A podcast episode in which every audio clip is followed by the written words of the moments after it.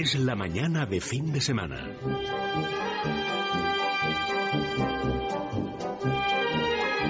La hora de motor 16.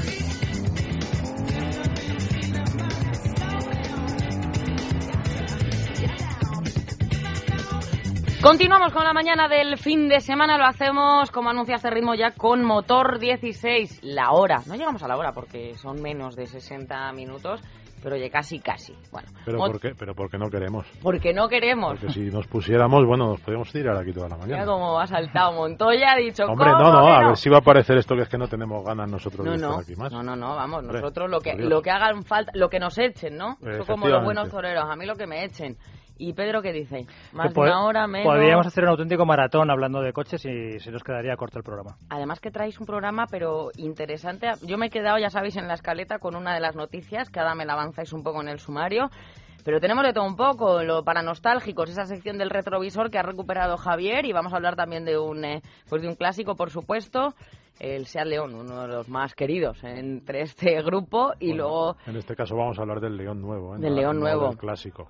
Pero bueno, mm, Ya. se convertirá en un clásico casi seguro. y luego de los coches más vendidos, ¿no? Por otro lado. Bueno, contarme un poquito el sumario que traemos en este este domingo. Bueno, pues mira, empezaremos con la actualidad, como hacemos todos, todos los días, con las noticias un poco del sector, algunas curiosas, otras, eh, bueno, interesantes todas. Eh, mm, hablaremos al hilo de una de esas- noticias que tiene que ver con la adjudicación a Nissan del- de un nuevo modelo para la factoría de Barcelona. Hablaremos un poco de la importancia de la industria del automóvil, de la, de la producción en nuestro país. Parece que el mercado no va bien, pero sin embargo lo que es, lo que es las factorías están entre las mejores de Europa y por eso pues están consiguiendo eh, que la- los fabricantes renueven modelos para fabricar en España. Eso es una, una gran noticia. Y ya que hablamos de países, pues vamos a hacer un poco de vamos a, a hacer un poco de cotillas, ¿no? Eh, vamos a fijarnos en nuestros vecinos, en los más cercanos y en los más y en los más lejanos y ver qué coches se compran, pues pues eso, a ver, qué se comprarán en Francia. Un- Pues lo vamos a contar, eh, porque los gustos son muy variopintos. O O sea, que no, se ¿Se no. lleva mucho Francia de España? Eh, mira, en Francia lo que más compran son coches franceses, pero eh, tampoco es una sorpresa, ¿no? Porque Cosa que no me sabemos- extraña, ya por otro sabemos, lado, claro. menudos son. Pero, Pero- bueno, vamos a contar cosas curiosas porque vamos a saber cuál es el coche que más se vende en Europa, el que más se vende en el mundo, el que más se vende pues incluso en Japón, en Estados India. Unidos también Estados nos Unidos. ocuparemos, que ahí sí, Sí, que hay sí. grandes diferencias entre Sí. lo que allí se vende y aquí. Una de esas una de esas noticias, lo que yo digo, un poco de cotilleo, pero cotilleo sano, ¿no? Después, eh, Oye, Montoya, dime. Una cosa te voy a decir, y por ende al amigo Pedro, que también está aquí, cuando dices lo de cotilleo y te intentas justificar en No, plan... hombre. Cotilleo pero de motor, ¿eh? Y de lo No, que no, se no, no, vende. no, no, no, no, no, Que no. vosotros sois de los que hacéis No, el tapín y no, os quedáis si no en digo- determinados no, no, no, no. No, lo digo, no lo digo por Sí, dilo de cotilleo. No, dilo, digo lo- dilo. el cotilleo sano porque no es una cosa de de la cosa esta de la envidia, mira estos que se han comprado, Ah, ya, no sé ya, qué, ya, no, no, sino bueno, pues pues nos gusta, yo creo que a todos nos gusta Hombre, un es que poco ahora, vemos mirar, un, ahora ya vemos un Jaguar y te mosqueas. claro. Aunque hay algunos que sí. lo tienen aparcado en el garaje y no se dan cuenta. Bueno, eso, eso. De repente dicen, ¡Hala! Hola, pues, Mira lo que y tengo es- aquí. ¿Y esto dónde estaba? En Dios mío, fin. yo no- de, esto, no Ya, de esto no sabía nada yo. Bueno, eh, pasaremos después a la prueba del, del nuevo Seat León. Hemos probado en la revista que está, que está ahora mismo en el kiosco la versión de gasolina eh, 1.4 TSI de 140 caballos que realmente nos ha sorprendido porque es capaz de conseguir eh, unas prestaciones es- eh, buenísimas y unos consumos mejores que el diésel, con lo cual, digamos, con eso se desmonta un poquitín la teoría esta de que los diésel siempre son los que ¿Mejores más que el los que más ahorran. Sí, sí, efectivamente. Eh, y teniendo en cuenta que encima pues es unos dos mil y pico euros más barato que el diésel, con lo cual es pues seguramente la versión más recomendable cuando uno cuando uno se pone a echar cuentas.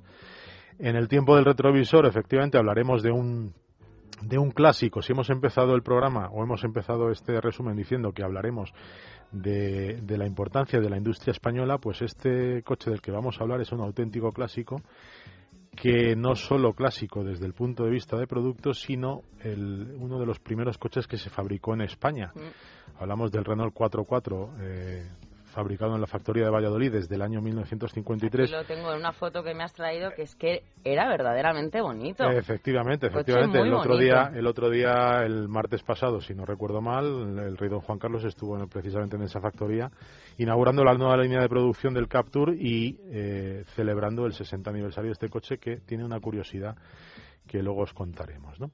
Y acabamos pues con una a ver, ¿cómo lo definimos? Un una cosa rara, un yo qué sé, un, juguete, artefacto, un, artefacto, un, juguete explosivo, ¿no? Otra foto tengo aquí, me has traído otra y foto es tienes ahí, es una auténtica pasada.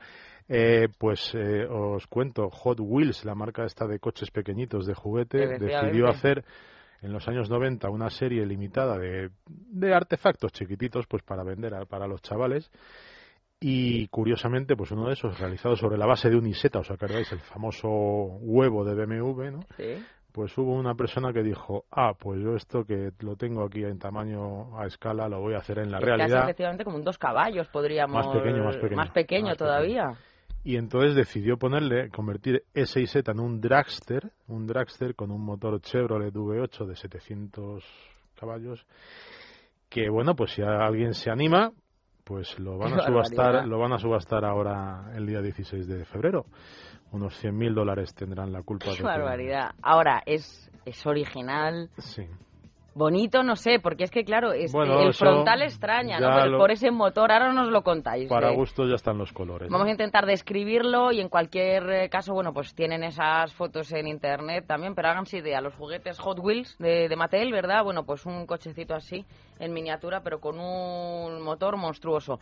Vale, pues son los, los contenidos que nos traéis desde Motor 16 y si os parece nos vamos a ir con las noticias que precisamente de ese Renault 4, 4 vamos a hablar en un momentito.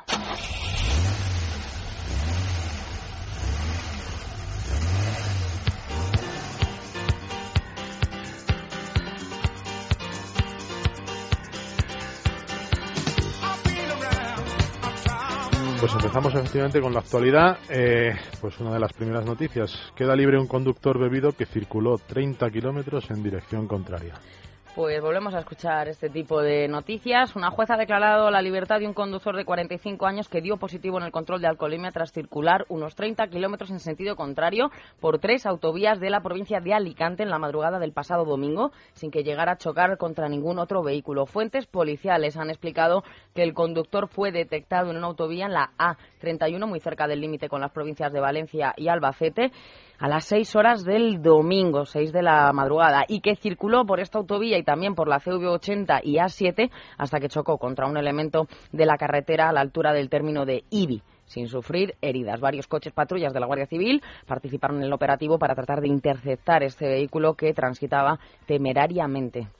Bueno, pues lamentablemente la realidad supera la eh, sí, sí, sí, estas, estas, noticias desgraciadamente cada cierto tiempo pues nos nos sacuden, ¿no? Teníamos el indulto hace unas semanas y demás. Bueno, no es que estemos en contra en absoluto de la medida si, si realmente es, de justicia. Tampoco queremos que se llenen las cárceles de, conductores imprudentes.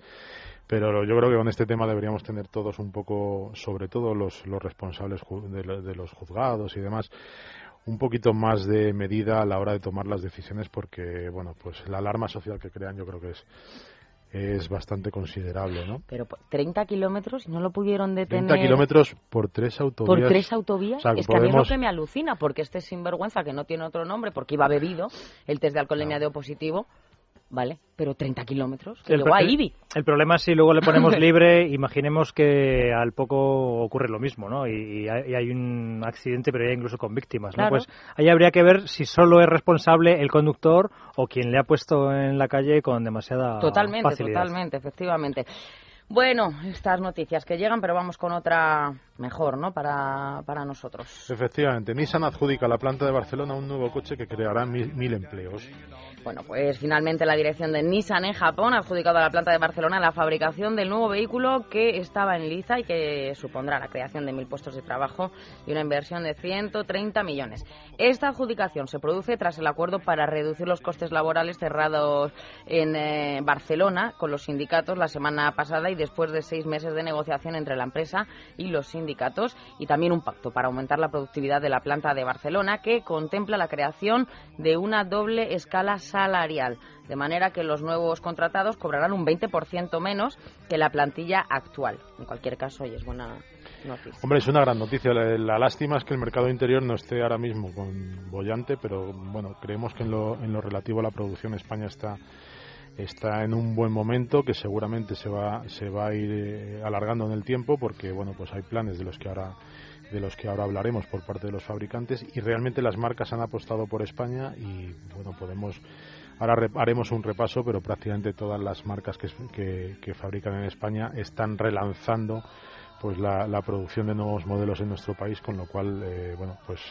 realmente eh, la industria del automóvil es la primera industria industria de fabricación de nuestro país. Que, no, eh, que, nos podemos dar con no un el turismo, y digo en serio porque el motor está respondiendo y bastante claro, bien. Efectivamente, entonces eh, creemos que bueno, pues eh, noticias como esta realmente son son muy muy importantes. Bueno, la última que me gusta, ya decía el Renault 4 bueno, pues el la, Rey visita la planta de Renault en Valladolid en el 60 aniversario del 4-4. Pues el Rey visitó la factoría de carrocería montaje de Renault en Valladolid con motivo de ese 60 aniversario de la apertura de esta fábrica con la producción del modelo 4-4. Don Juan Carlos hizo un recorrido por las instalaciones de Renault y contempló una exposición, eh, bueno, pues que hizo la, multinacional para conmemorar esos 60 años de la salida de la cadena del montaje del 4x4, el primer utilitario que esta compañía produjo en España el 18 de abril de 1953. Este modelo es el único coche que en España está declarado como bien de interés cultural, una catalogación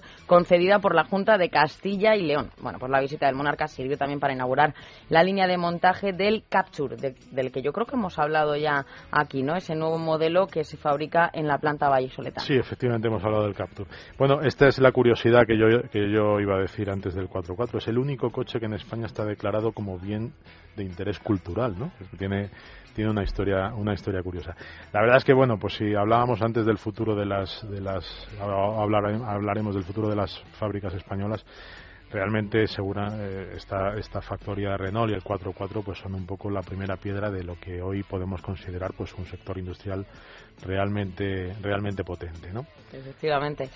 Bueno, pues si os parece nos vamos a ir eh, con los coches no, vamos a hablar un poco. Plan, ¿no? El, ese plan de 3 millones, el objetivo de producción de, de vehículos en, en, España. Y luego, eso sí, bueno, pues tendremos los coches más vendidos país por país. Venga, vamos al debate.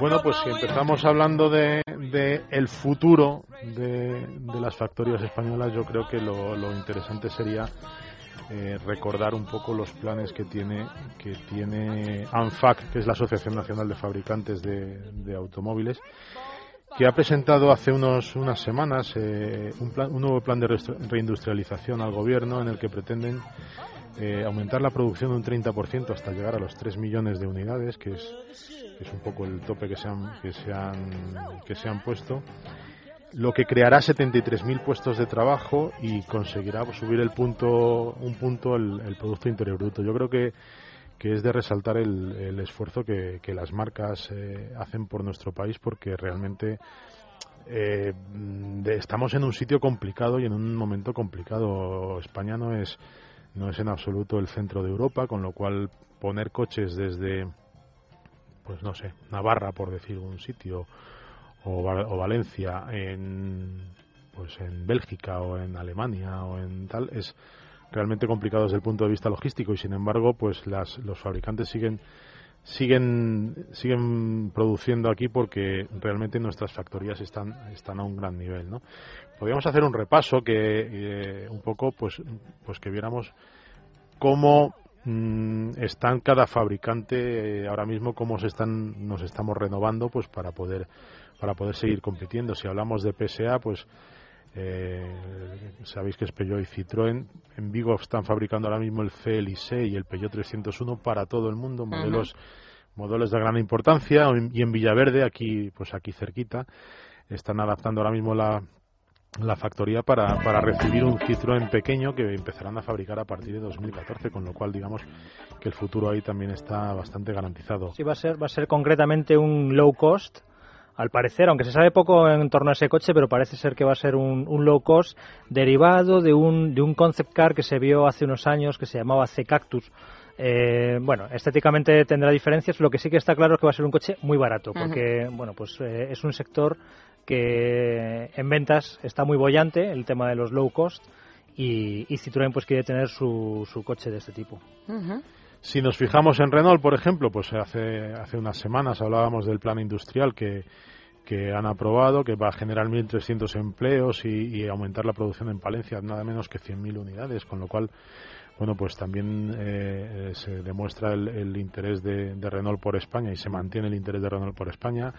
Eh, en Ford, mm, después de la, de la futura, el futuro cierre de la fábrica de Genk en Bélgica, Almusafes va a recibir los Mondeo, más y Galaxy, está fabricando el Kuga para todo el mundo. En Volkswagen va a haber una inversión de 785 millones de euros en cinco años y van a implantar una nueva plataforma para fabricar más modelos, además del Polo. Sí, porque os estoy escuchando atentamente y veo que cada vez son más y más los modelos y de diferentes marcas, pero ¿Creéis que la gente es consciente o que hay esta percepción o se está comunicando mal desde el mundo del motor todas esas inversiones que se están haciendo? Yo creo que se, están, se está comunicando bien. Lo que pasa es que ahora mismo el, seguramente el sector del automóvil estamos un poco en el, en el pesimismo de las cifras de, de las ventas. Nos quedamos un poco en el mercado, el mercado, el mercado y sin embargo pues no nos damos cuenta de que de que el sector del automóvil en España está mal, pero, pero fuera de España no está tan mal. Nosotros aquí no, no, somos consumidores, este no lo estamos viendo desde un punto de vista del consumidor, sino del productor. Estamos tratando de vender productos nuestros fuera y desde ese punto de vista. Sí, porque en España nunca hemos sido grandes. No, una grandísima parte de la producción española se ha ido fuera siempre y así sí, y así sigue siendo y así seguirá siendo. De hecho, lo decíamos la semana pasada, el parque automovilístico más viejo de Europa está probablemente aquí. Probablemente. Pero que incluso em, a la hora de, de invertir, ¿no? De, de animar al consumidor a que, pues, a, que consuma, básicamente, los coches ahora es el momento, ¿no? Y la gente a lo mejor sigue teniendo miedo, pero es que es ahora o nunca. Es, es, importante, desde luego, que el mercado nacional esté fuerte, porque siempre que el mercado esté fuerte, eso ayudará a que las marcas tengan más claro que aquí se puede fabricar. En cualquier caso, eh, una buena parte de lo que se fabrica en España va afuera, eso es mm. una cosa que viene siendo así desde hace mucho tiempo. Y en esto pues han influido muchas cosas, por ejemplo los, los, gobiernos que siempre les metemos mucha caña porque hacen muchas cosas mal, pero algunas cosas las han hecho bien. A la hora de ofrecer eh, terrenos eh, pues baratos o gratis, ventajas fiscales para inversiones, contratos Ahora tenemos muy presente el tema este de Eurovegas, que si van a... Bueno, pues seguramente en el sector del automóvil, no digo que se hayan hecho cosas similares, pero sí evidentemente pues pues se han, se han ha habido reorganizaciones estructurales de, de, contratos y demás que, que, pueden permitir pues que una marca venga aquí y, invierta aquí y dé trabajo aquí a que no lo dé en otro lado. yo un día hablaba con un, directo, un directivo de una empresa y le, le, comentaba hasta qué punto pues la fabricación en España corría peligro frente a, a dos eh, grupos de países que están en alza. Uno sería lo que antes era la Europa del Este, Chequia, Eslovaquia, Polonia y demás, y otro es el, toda la zona del Magreb. En Marruecos, por ejemplo, se está empezando a fabricar. Y me comentaba que los fabricantes dan mucha importancia a algunas cosas que a veces se nos pasan por alto. Por ejemplo, la formación profesional. Es decir, que un país tenga una buena formación profesional es un, eh, es un caladero de, de, profesionales, de bueno pues gente que son operarios, ¿no? O, de alguna manera es una garantía, ¿no? Sí, de obra cualificada. Entonces, eso, por ejemplo, es importante. Y, fíjate, curiosamente, en España muchas veces se ha dicho que había muchos universitarios y la gente se ha centrado mucho en la universidad cuando desde aquí yo creo que hay que decir que no se debe descuidar para nada la formación profesional porque en este caso garantiza que las marcas pues apuesten mucho por España. Efectivamente. Hemos olvidado esos oficios, ¿no? Como se podría decir. Sí, y al final, al final, pues yo creo que hay que tener un poco claro que no todos podemos ser. Eh, Javier, me has, montado, me has contado hace un momento, hablando del Renault, que vamos a hablar dentro de un momentito, por ejemplo, los planes de desarrollo que, inició pues el gobierno de Franco en, los años 50 gracias a esos planes de desarrollo pues de alguna manera se potenció no pues que vinieran otras fábricas que es casi lo que se está intentando ahora de nuevo para pues devolver hombre efectivamente eh, no es por una es una cuestión histórica o sea Franco no podía permitir que España fuera un país eh, absolutamente apartado y, sin, y independizado de todo el mundo y bueno pues en un momento determinado eh, el gobierno tal permitió o fomentó el que se el que se sí del proteccionismo del autoproteccionismo exactamente o sea, eso es, que si no hubiera estado Franco lo hubiera hecho otro, pues pues no sabemos. Seguramente sí o tal, pero vamos, pero, pero son piedras que se van poniendo y que sobre esas piedras ahora tenemos edificado. Esos pues, planes pues, de desarrollo hicieron pues, mucho bien, como esperemos que ahora esas eh, pues licencias que estáis diciendo de dar terrenos más mm. baratos y todo. La mano de obra barata también influyó, tampoco vamos a negarlo. Ah, en, España se, se fabricaba más barato. Yo, por ejemplo, sí que recuerdo haber leído cómo fue la designación de almusafes para Ford en su día. Ford empezó a fabricar en Valencia en el año 1976 pero la cosa venía de muy atrás y hubo montones de sitios en España que luchaban por, por tener eh, esa fábrica, ¿no? Parece ser que uno de los sitios donde que fue finalista fue Talavera, Talavera de la Reina, pero al final lo que primó fue el, puerto de Valencia, el tener salida al mar, pues, eh, pues fue la, gran ventaja de, Valencia a la hora de que, de que Ford pues la designara como lugar de su planta en Europa. ¿Alguna cosa más? bueno, no, este nada, decir que no, ya por terminar que tanto Opel como SEAT, Mercedes, Nissan y Iveco pues son que también fabrican en España, todos ellos están ahora mismo en un proceso de adjudicación de nuevos modelos en los que bueno, pues las factorías españolas sin duda van a tener van a tener mucho que decir si seguimos por este camino. También eh, hablábamos hace unas semanas de Nissan que bueno parecía que el acuerdo se había perdido porque bueno, pues los sindicatos se habían puesto tal, yo creo que es un momento de responsabilidad para todos en el que tanto las empresas como los trabajadores tienen que tomar decisiones que a lo mejor no son las más las más populares, pero lo que está claro es que es que el futuro depende de, decisiones que se tomen ahora mismo en el día a día. ¿no? Ahora sí que es necesario ese consenso y más que nunca, ¿verdad? Bueno, y sobre todo ver que no, son, todos en el mismo que no son anécdotas, que son todas. no te preocupes que los pazos de la Moncloa no se vuelven a repetir, ¿eh? Que no, Aquello parece de ciencia ficción, Javier. que, no, son anécdotas, o sea, realmente es que prácticamente al 100% de las marcas están apostando por España, las que tienen eh, fábrica, y que no solo beneficia a los operarios que están trabajando en esa fábrica, es que al final lo comentábamos el otro día, es que es gente para transportar los vehículos, es que es gente que, que trabaja en las inmediaciones en, eh, empresas de accesorios y demás, y, al final pues hay muchísima riqueza en torno a, estas plantas, ¿no? Eso es lo importantísimo. Bueno, pues hasta aquí llegamos con este con este tema. Habría mucho de lo que hablar, pero me interesa saber cuáles son los coches más vendidos, por ejemplo, aquí en España. Vamos a cotillear. En Fran. Bla, bla, bla, bla, bla. Venga, publicidad y enseguida volvemos.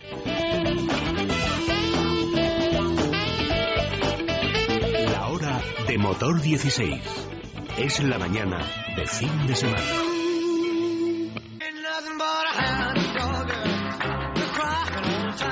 La hora de Motor 16. Es la mañana de fin de semana.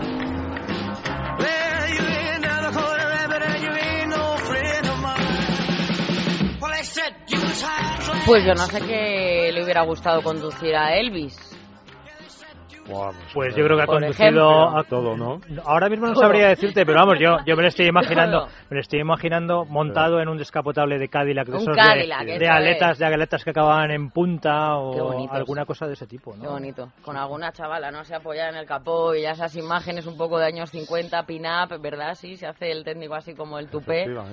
En fin, ¿qué se vende en España? Que me he ido a Estados Unidos, pero ¿qué se vende en España? Pues si te digo que hasta para esto hay discusiones, mm, pues fíjate. me lo creo. Mira, eh, yo voy a contar lo que creo que es. ¿eh? Realmente el coche más vendido es el Seat Ibiza. ¿eh? que por ejemplo el año pasado se vendieron 23.000, casi 24.000 coches. Y la segunda plaza es para el Nissan Qashqai y la tercera para el Renault Megane. ¿eh? Estos son los tres coches más vendidos. Pero te digo que hasta para esto hay discusiones porque hay una serie de organizaciones que cuando valoran las ventas, por ejemplo, en el caso del Megane, ellos hacen un paquete que es Megane Scenic porque el Scenic es el monovolumen que deriva del Megane. Hmm. Si tuviéramos en cuenta esa clasificación, el coche, el coche más vendido sería el Megane Scenic. Pero ¿Ah, sí? Sí, Megane, Scenic, ese, ese, ese dúo sería el más vendido en España. Y el segundo más vendido en España, si pues utilizásemos... Pues de primera se invita a pensar que es el Qashqai. Mm, ¿No? Porque lo ves mucho. Se ve mucho, sí, sí, sí, se ve mucho, pero el coche, o sea, eh, si, si los, los entendemos como carrocerías separadas, el más vendido es el Seat Ibiza, el segundo el Nissan Qashqai y el tercero el Renault Megane. Si utilizamos la categoría que utiliza alguna otra asociación, el conjunto o el dúo Megan Scenic sería el más vendido y la segunda plaza sería para el dúo C4 C4 Picasso. ¿eh? Estos pero bueno, vamos a, vamos a dar por hecho que es el Seat Ibiza el más vendido, que yo creo que es así. Sí, ¿eh? Como modelo independiente. Bueno, el Seat Ibiza no es líder en ningún otro país. O sea, es en España, es un coche español y bueno, pues en esto sí que compramos español, que muy bien. El anterior, o sea, este supongo, el último modelo, el, que está a la venta, efectivamente. Pero, han vendido muy bien cualquiera de los Ibizas, en cualquier caso. Sí, sí. Es un coche ya histórico de, nuestro mercado y un coche pues con mucho, con mucho interés. sí, yo creo que quien se quiere quiere comprar un coche de un tamaño pequeño, pues siempre piensa en el Ibiza y en otros, pero el Ibiza es como que siempre siempre está en las quinielas, ¿no? Porque bueno, SEAT es marca española y yo creo que tradicionalmente pues siempre está en la mente de los españoles. Bueno, pero si, te, si nos vamos fuera, por ejemplo, nos vamos a Europa, el cómputo de Europa. El coche más vendido es el Golf, el Volkswagen Golf. Hmm. Sigue siendo, qué pesado, Sí, sigue siendo, porque mira, lo es por, quinto, de moda, ¿eh? lo es por quinto año consecutivo. Lleva cinco años seguidos. El año pasado en Europa se vendieron 431.000 Golf, que, que son unos cuantos. Pero tú fíjate que desde hace 31 años, 27 años ha sido el líder europeo. Con razón, Pedro, cuando hemos hablado del golf, que siempre hemos dicho todos, Oye, es que no cambian la línea, que sacan un, un modelo nuevo y es que es el mismo, le han cambiado un poquito. ¿Para qué? Si funciona, efectivamente, funciona. Y, mira, la, prueba es que en Alemania, que bueno, el, Golf en Alemania es líder con muchísima diferencia, el Golf es líder de hace, de hace 32 años, o sea, no hay nadie capaz de quitarle el liderato en Alemania. Como diría Mou, ¿y por qué? bueno, porque, a ver, eh, muchas veces cuando se dice el coche, Golf es sinónimo de coche, o sea, por, por tamaño es un tamaño que vale tanto para el que quiere un coche no muy grande como para el que quiere un coche no muy pequeño, mm, vale para determinadas familias. como la familia pequeñita, el soltero, el no sé cuánto. Vale para, todos. Es un coche con fama de robustez, es un Volkswagen que al final, bueno, pues eh, lo que Alemania es el principal mercado en Europa. Yo creo que sobre todo eh, da como prestigio, ¿no? El Golf, un poco de elegancia. de efectivamente, es, una cosa, no, no, no, es un coche normal, es un Golf. Es, suena como bien. como el que puede comprarse un Mercedes, pues no se compra un, claro, se compra un Mercedes. No lo digas. Porque puede comprarse Sí, pero que lo mismo que decíamos del Ibiza, de cuando alguien piensa en un coche pequeño en España, siempre piensa en el Ibiza y en otros cuantos. En Alemania, por ejemplo, cuando alguien piensa en un coche, siempre piensa en el Golf, y en otros, ¿no? Entonces, pero el Golf en Alemania arrasa, ya, ya digo, 32 años siendo líder y, ese éxito se ha extendido a, Europa, ¿no? Eh, de los últimos 31 años, en 27 ocasiones ha sido líder. Pero fíjate curioso que el Golf a nivel mundial no es líder, es el cuarto clasificado. O sea, hay tres modelos en el mundo que son más vendidos en, a nivel planetario, por cuál? así decirlo. A nivel planetario, como pues diría la Mega Leire. El Toyota Corolla, el Toyota Corolla es el líder. Eh, Toyota Corolla. Sí, sí, sí, es. El Toyota Corolla es líder a nivel mundial, es un coche mm, que se vende muy bien en Japón, que se vende muy bien en Estados Unidos, Norteamérica, que se vende muy bien además en muchos en muchos países que a lo mejor pasan un poco por alto, pues puede ser Sudamérica, el otro día veía las, las ventas, por ejemplo, de Israel, de Egipto, de, montones de países. Bueno, pues porque Toyota, eh, primero, Toyota es líder a nivel mundial. Es una marca que lleva décadas, eh, que bueno, que para mucha gente en todo el mundo es un sinónimo de calidad, de robustez, eh, entonces, bueno, el Corolla es el, el best seller de Toyota, bueno, pues, pues por eso se vende, se vende tanto. O sea, el Toyota Corolla es un poco el Golf, pero a nivel mundial, ¿no? Es un coche que, en el que todo el mundo piensa cuando se quiere comprar un coche. La segunda plaza a nivel mundial sería para el Ford Focus, que fíjate, como curiosidad, el Ford Focus se ha convertido el año pasado en el coche más vendido en China que esto ya es un puntazo, ¿eh? porque ser el más vendido en China, que es el país donde más coches se venden de todo el mundo en estos momentos, pues pues eso ya nos da una idea de, lo bien que lo están haciendo, ¿no? El, Focus pues es otro coche... Desde que salió yo creo que el Focus es otro es otro es otro es otro clásico. ¿Verdad que sí? sí? Y luego pues además se vende muy bien en Norteamérica, o sea, que ese y luego la tercera plaza es para el Hyundai Elantra, que este es un coche que a la gente a lo mejor le puede extrañar mm, porque en España pues no está entre los best sellers pero eh, da una idea de lo que están creciendo las marcas coreanas a nivel mundial. Tanto Hyundai como Kia están multiplicando sus ventas año tras año y aparte de venderse mucho en su, en su propio país, en Corea del Sur, se vende muy bien en Norteamérica, se vende muy bien en China, por y ejemplo. Pedro, por ejemplo, que, que se nos está yendo el tiempo, estoy viendo, pero volando, no me digas por qué, porque estamos entretenidos y de estas pues veces que dices se me va el tiempo. Eh, ¿Cuáles son esos países que hacen patria? Por ejemplo, aquí en España, yo a lo mejor con el caso de Ibiza, pues sí hacemos patria con, con SEAT, ¿no? Y además es una pues, marca que yo creo que ha ido cogiendo prestigio a lo largo de los años. Me ha dicho que en Francia también. En Francia, desde luego. En Alemania, eh, bueno, los coches alemanes son muy buenos, pues los alemanes lo saben y la mayor parte de los que se compran son alemanes. Por ejemplo, en, en Suecia eh, encontramos que entre los más vendidos hay varios Volvo, mm. Y luego, pues por ejemplo, eh, no sé, en Rumanía, pues en, Rumanía tiran para Dacia, ¿no? Porque es una marca ah, bueno, local. Sí, es en general, bueno, y como país... Eh, en Italia. En Italia también, ¿no? en, Italia entre los más vendidos. La verdad que la juegan con Fiat, ¿no? Claro, Fiat, Fiat, Fiat. La gente normalmente tira para casa, pero si yo tuviera que elegir un país en el que tiran para casa que no veas, es Japón. O sea, en Japón hay que irse al puesto, pues no sé, 30 o algo así de la lista de los más vendidos para encontrar un coche que no sea japonés. Curiosamente, en Japón ya no es el primer año que ocurre. El más vendido es el Prius. ¿eh? Es un, coche híbrido como el, el bestseller eh, japonés. Y en Estados Unidos, eh, desde hace ya décadas, el más vendido es el F-150, que es un vehículo que no se vende en Europa y es realmente es una camioneta. Es un pick-up y es el más vendido en Estados Unidos desde hace treinta y tantos años. Y también, y también el más vendido en, Canadá. Mm. De todas maneras, es curioso cómo se podría hacer también un estudio sociológico de los coches porque tiene bastante, bastante historia el, tema, tiene mucha amiga. Bueno, Rusia, Lada. Esa marca sí, sí, claro, la, la, marca rusa. Marca rusa, ¿no? Pero jamás, vamos. Sí, sí. Y luego una curiosidad que he encontrado es que los siete coches más vendidos en Dinamarca, que esto ya es como de, anécdota, ¿no? Son diminutos, ¿no? Y esto viene, viene motivado por los altos impuestos que tienen los coches en ah. Dinamarca. Entonces, eh, los coches con muy baja cilindrada y pequeño tamaño, pues tienen menos impuestos. Y, los, y los siete coches más vendidos de Dinamarca son el Volkswagen Up, el Toyota Aygo, el Kia Picanto, el Peugeot 107, el Citroën C1, el Skoda Citigo y el Chevrolet Spark, o sea, diminutos. ¿De qué coche hablábamos la semana pasada, Pedro, que estaba relacionado con la India? Eh, pues estábamos hablando. No, Tata, claro, sí, probamos eh, el Tata. Pues que estoy viendo aquí India y precisamente no es de los. Bueno, es que en India eh, los más vendidos son Maruti. Maruti es una empresa que está asociada con Suzuki y vende coches muy, muy baratos. Entonces están los cuatro coches más vendidos de, de India son Maruti, el quinto es un Mahindra y para encontrar un Tata, pues me parece que nos teníamos que ir al puesto séptimo o octavo. Fíjate. Bueno, pues que es que nos tenemos que ir con más cosas, que se nos va el tiempo. Tenemos todavía el Seat León, el Renault 4 y bueno, ese capricho que nos traen hoy los chicos de Motor 16. Pues venga, vamos corriendo con más temas. La hora de Motor 16.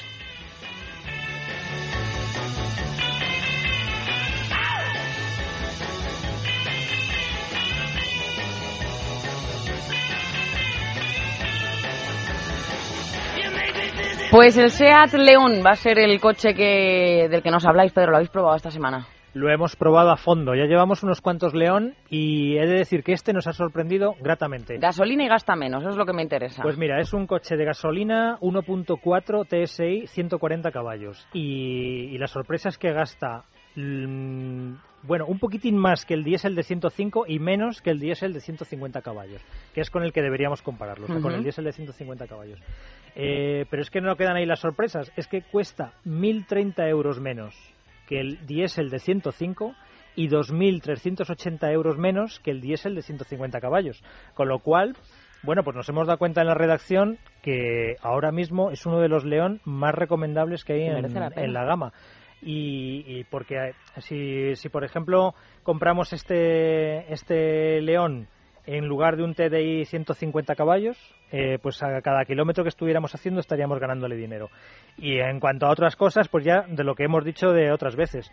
Eh, es mucho más barato que el nuevo Golf, es muchísimo más barato que el nuevo A3 y en cambio ha mejorado mucho en calidad el, el León, ha mejorado en maletero, ha mejorado en aplomo, eh, bueno. y a nivel estético dentro digas salpicadero y todas estas cuestiones ha dado un salto ha dado un, salto, irrazonable efectivamente porque antes era como demasiado sencillo no y ahora se le puede criticar a lo mejor por fuera yo creo que más por por comparación con los anteriores leones que por fuera pues es un poco digamos poco deportivo un poco más anodino que pero yo creo que habrá que esperar a la versión de tres puertas que realmente será la que será la que la que dé un poco el, el do de pecho en en eso, ¿no? Porque realmente el coche está muy bien hecho, está es eh, pues efectivamente, podría ser prácticamente ¿eh? Efectivamente, no, lo que estás diciendo es cierto. Tengo la foto ahí delante y tiene un aspecto poco deportivo. Sí, sí, sí. Hombre, eh, los leones hasta ahora. Los, el anterior sí, el era anterior una línea. tenía una línea. Más macarra deportiva. Bueno. Oye, que es Bueno, mi coche. a ver, eh, que estamos haciendo amigos. Por eso que no va vamos a decir bien. nada. No, no, es mi coche, lo tengo que Claro. decir y va, Por vamos, no vamos a- a estupendamente meter bien. Pero bueno, en las cuestiones estéticas yo creo que cada uno... Todo eso es muy, muy opinable. Claro. Lo que sí es cierto es que efectivamente no será un Golf y no será una 3, pero es cada vez más equiparable a, a ellos, más comparable Sí. y bueno, por unos precios que no tienen. Y que, y que que no en efecto, pues eh, lo que decimos, o sea, te estás ahorrando dinero respecto a un Golf, respecto a una 3, y, eh, en, y en este caso ya la elección diésel sí o sí ya no es tan clara. Es decir, que nos podemos comprar este motor TSI de 140 caballos, que os Sí, de- aseguro de, que hecho, va... De hecho, para, para el que mantenga la idea de, de comprarse de comprarse un diésel, pues decirle que tardaría aproximadamente 128.000 kilómetros en amortizar la mayor inversión del diésel respecto a este Guau. coche, con lo cual digamos que bueno pues está claro que quien no haga muchísimos muchísimos kilómetros al año Más no- estilizado, perdona, eh, por lo que veo aquí en las fotos, más estilizado, ¿no? En cuanto a los faros, sí que han intentado un poco... eh, de- sí hombre tiene pues una- está entre el Ibiza Claro, nuevo y el Seat León tiene una línea, anterior. tiene una línea muy muy elegante, muy muy, elegante, bonita, muy bonita. pero seguramente ha perdido un poco es el, ese esencia. toque deportivo. La pero bueno. Bueno, es un gran coche. es un gran coche, efectivamente, lo tengo yo, no digo más. Bueno, que Pedro, ¿algún apunte más sobre el Seat León? No, pues que va muy bien y que por ahora este, este que os estoy contando de gasolina 140 caballos no está disponible con cambio automático. Solo se puede obtener con cambio manual, pero bueno, que es un cambio manual de seis marchas que va de cine y que tiene un tacto muy deportivo. Nos ha gustado mucho. En resumen, nos ha sorprendido muy gratamente esta versión de gasolina de 140 caballos del nuevo León. Vamos a encargar para todos. ¿eh? No- Pues fantasma, esto ustedes pidan y ya está, de regalo, pues un- un Seat León. Nos vamos nada más y nada menos que al 1953. No vamos a escuchar el nodo, ni mucho menos, sino que nos va a hablar Javier. Bueno, podríamos. ¿no? Podríamos, ¿verdad? Nos va a hablar Javier del Renault 44. I need somebody help, not just anybody help.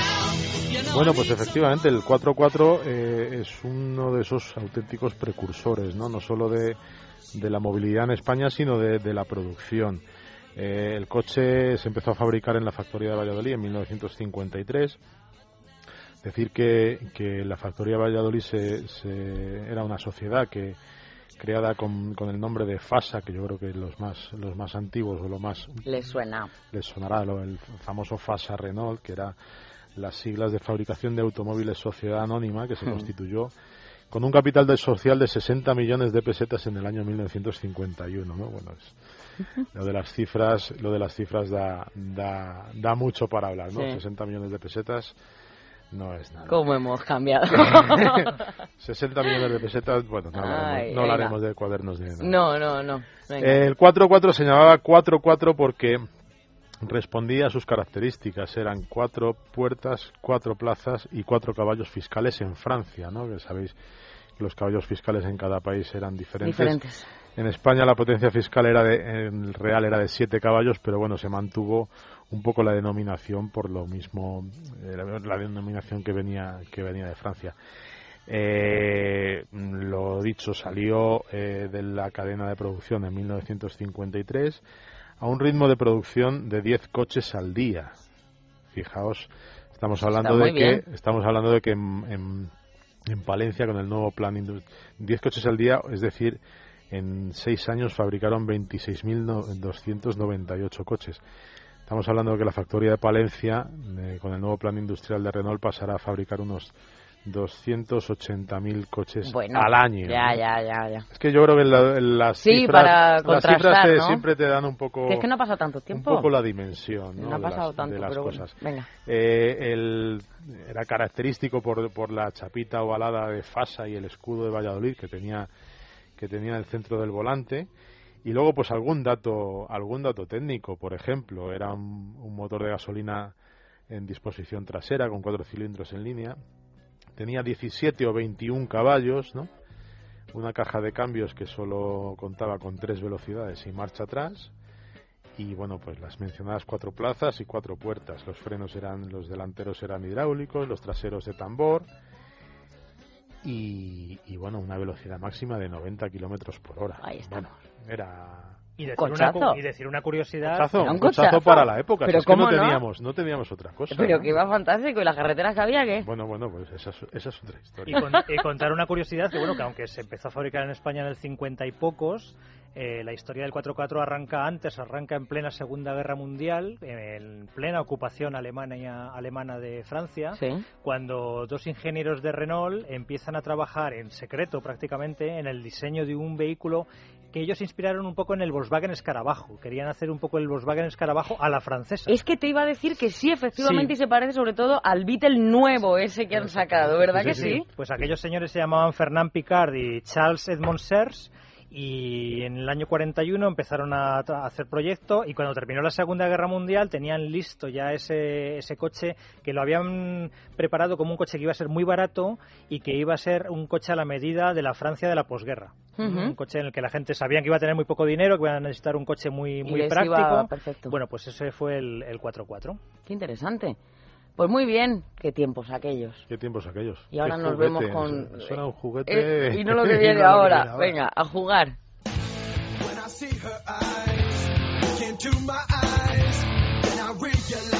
Efectivamente, esto sí que es un juguete, un juguete un poco diabólico. ¿Quién lo, realmente. ¿quién lo cogiera? el Bueno, juguete? hombre, ya te digo, es, es 100.000 mil dólares. Con 100.000 dólares prácticamente cualquiera lo ¿Qué podría. son 100.000 ¿no? dólares Comparado con la inmensidad del de- océano y sí, de, la Suiza cuenta de la- y de todo, venga. Suiza no hay océano. ¿no?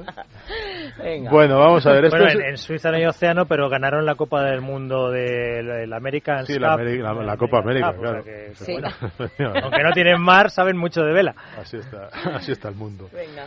Eh, bueno, este coche que os traemos un- hoy aquí es, es, pues es una auténtica una auténtica barbaridad. Yo creo que todos recordamos lo que eran los Isetta, los famosos huevos de BMW que eran se abría la puerta por, de- Delante. por delante, montabas y bueno, pues era un, un triciclo realmente muy curioso, ¿no?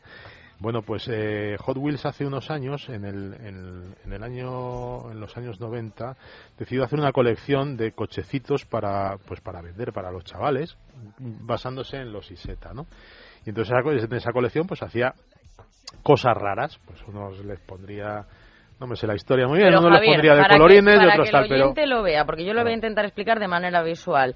Eh, la trasera, el, el culo del motor, vamos a decirlo lo han de esa abierto como manera. una lata de sardinas Eso es. y le han colocado un ¿Qué mot- es esto de delante? Eso, eso, eso es la parte de detrás, perdona. Eso Esto es lo de detrás. Eso es lo de detrás. Ah. yo, voy, yo voy a recomendar, es raro el vehículo que, que Voy a No se no sabe. sabe qué es lo de voy a adelante. recomendar a los, a los, a los oyentes que entren en, en motor16.com, en, en Sí. nuestra web, Lo y, tienen ahí, y ¿no? lo vean, y lo vean porque realmente es sorprendente. Bueno, dicho lo cual. a lo que vamos, es como por ahí si se entra por delante, ¿no? Como delante. Eso es entonces eh, lo delantero. Y en la trasera, y en la trasera han colocado un... ¿Qué es este alerón y eh, qué es pues eso? un- es un- a ver, esto al final es un juguete. Y entonces, este juguete que era a escala, hubo una persona, eh, un tal Bruce Wayner, que decidió convertirlo en un coche real. Entonces se Batman, compró ¿no? una, se compró un Isetta y decidió ponerle, pues, un motor V8 de origen Chevrolet con 730 caballos. 730, ¿qué una corre serie- esto? Eh, no, no corre, no, no sabemos cifras porque Hombre, proba- pero- probablemente, probablemente que, que puede correr, pues lo que quiera. ¿no? Realmente es como un dragster que lo que sobre todo hace es acelerar Efe- muchísimo. efectivamente. Y por eso tiene ese alerón tan grande que yo creo que es un poco la idea es que lo mantenga pegado al suelo. Hombre, con el motor detrás y todo. Es pues que sí, si no, qué esto, esto volaría directamente. Lo que digo, 750 caballos, dos carburadores, eh, una jaula de seguridad para acoplar el motor, tal, unas, unas, eh, eh, unas llantas eh, cromadas de origen BMW, unas cubiertas mm, Goodrich G-Force, vamos, como si aquello fuera fuera bueno pues lo que es una auténtica un, un, un juego no porque al final yo creo que no es nada más que un juego. Un juego, pero me dice, esto es para, no sé si utilizarlo, Esto- pero sí para... Esto es de coleccionista, esto es para tenerlo en el garaje, es para, para no decir... es para tener en el garaje un coche de estos, para probar ese motor que le han puesto. mm, Montoya. seguramente, hombre, esto seguramente se podrán probar en algún circuito y en algún Es que momento es lo que te iba a puntual. decir, no digo en la carretera, el que compra No. esto tiene circuito. En algún circuito y en algún momento puntual, pero esto Hombre. ya te digo yo que es absolutamente inconducible. No me digas. Seguro, vamos, quiero decir, esto al final eh, mm, bueno, pues es inconducible a las velocidades a las que puede, a las que Hombre, esto puede circular. claro, a la y, máxima hombre, no. y con perdón, para Con el ir, tamaño para ir, para con esto, para ir con esto por la calle a 80 kilómetros por hora, pues vas a decir, mira el imbécil ese, Este. el coche que se ha comprado para ir, para ir parado. No, ¿no? pero mira, hay una cosa, en Estados Unidos es muy habitual que eh, las fiestas de los pueblos eh, se organicen competiciones de dragsters, ¿eh? Sí. o sea que, que- pero no hace falta, no son grandes campeonatos Se ven algunas nacionales películas, sí, ni sí, nada, sí. a veces son fiestas de pueblos que hay el, el concurso de ver quién hace la mejor tarta y luego el concurso de dragsters y la gente se apunta con el, el aparato que se ha hecho, pues con el coche del abuelo que le han puesto un O motor, con la moto, de- con las motos, Claro, que y- hace mucho y entonces, también. bueno, las, pues- las, las carreras estas que vemos cada cierto tiempo, las showbox, Sí. estas que llaman, que son pues un tío que se ha fabricado un- una cosa con cuatro ruedas, que le ha puesto una carrocería como si fuera un no sé qué, y entonces echan una carrera... En España es que hay menos tradición, pero eh, por ejemplo en Inglaterra o en Estados Unidos, que la gente vive en granjas, mucha- Mm. en, en chalés y tal, el garaje encierra auténticas joyas de este tipo y eh, muchas veces encierra inventos. O sea, dice, voy a ver qué pasa si a la camioneta de mi abuelo, que la tengo ahí oxidándose, le pongo el motor de un Mustang que he encontrado por ahí. Y, No, y de hecho hay programas en Estados Unidos que ya nos llegan ahora aquí que se dedican a eso, ¿no? Al tuning, pero en condiciones, vamos Hombre, a las decir, películas, ¿no? A- las películas americanas, la típica en la que en, en el porche de la entrada de la casa está la furgoneta Ah, o bueno, el sí, pickup o sí, tal, y sí. entonces está ahí un chaval o un- Arreglándolo, tal, arreglándolo, haciendo, haciéndole, sí, sí, sí. preparándolo. Sí, la verdad es Eso que aquí en España no No, pero si es que además es, es por una cuestión de su territorio. Es decir, eh, a lo mejor tienes la granja a 120 kilómetros del taller más cercano o a 400 kilómetros del taller más cercano. Eso con lo demarca cual, una necesidad. sí, sí, sí, sí. Tienes que ser, eh, mm, pues eso, muy mecánico. Tienes que saber de todo, ¿no? Eh, Se te, se te estropea el vehículo, lo tienes que arreglar tú. Y una vez que estás ahí metido ya en harina, dices, bueno, pues voy a ver qué pasa Ahora si a a este coche le pongo no sé qué. ¿Os parece que algún día hablemos, perdón, de museos que hay, pero museos no a lo mejor eh, con tal nombre, que también los hay, pero de gente que tiene verdaderas joyas en sus garajes y colecciones que algunos alucinarían, privadas, porque yo conozco más de un caso Hombre, sí, y son verdaderamente es- es sorprendentes. una- es Estamos un- hablando de Estados Unidos, pero es que aquí hay verdaderos Claro, coleccionistas. En aquí hay tesoros. hay- hay- Tesoros. Hay, tesoros, algunos de los cuales nunca nunca conoceremos, pues porque porque evidentemente el que puede o el que o El el que que, vale, lo tiene vale. muchas veces pues no le interesa, No le que se- interesa. Que, se, sepa mucho. Bueno, pues algunos Pero por casos ejemplo hay una hay una hay una exposición muy interesante ahora mismo sobre los coches de España en los años 60 Ujú. que está en, en el Museo Burz, en la- eh, muy cerquita de Logroño, eh, en el Museo Burz, eh, pues se puede ver, creo que es hasta abril, una exposición Sí, sobre los coches de los años 60. Vale, en, Espa- bueno, en pues España y es realmente muy muy interesante. Tomamos nota y es un tema que tenemos ahí pendiente, las joyitas que hay. No va a ser solo lo nuevo, que también la cabeza da para mucho y algunos inventan y otros guardan sobre todo y con los años va cogiendo... Bueno, y el que se haya quedado con ganas de ver el Iseta este, Qué lo, bonito. lo dicho, en Motor 16. Qué bonito. Bueno, bonito, no, Insisto, es, eso bonito es- no es la palabra. Artefacto. yo llamaría Artefacto. No, a mí me ha encantado, de verdad, porque Sí. es algo Es original y yo me veo ahí dentro probando eso, si no, no tiene, no tiene gracia. Vale, vale. Que muy interesante, chicos, el programa de hoy y volvemos la semana que viene ya. Hasta el sábado nada, pero bueno, sobrevivirán sin ellos, seguro que sí. Pero yo hasta las dos les acompaño. Adiós.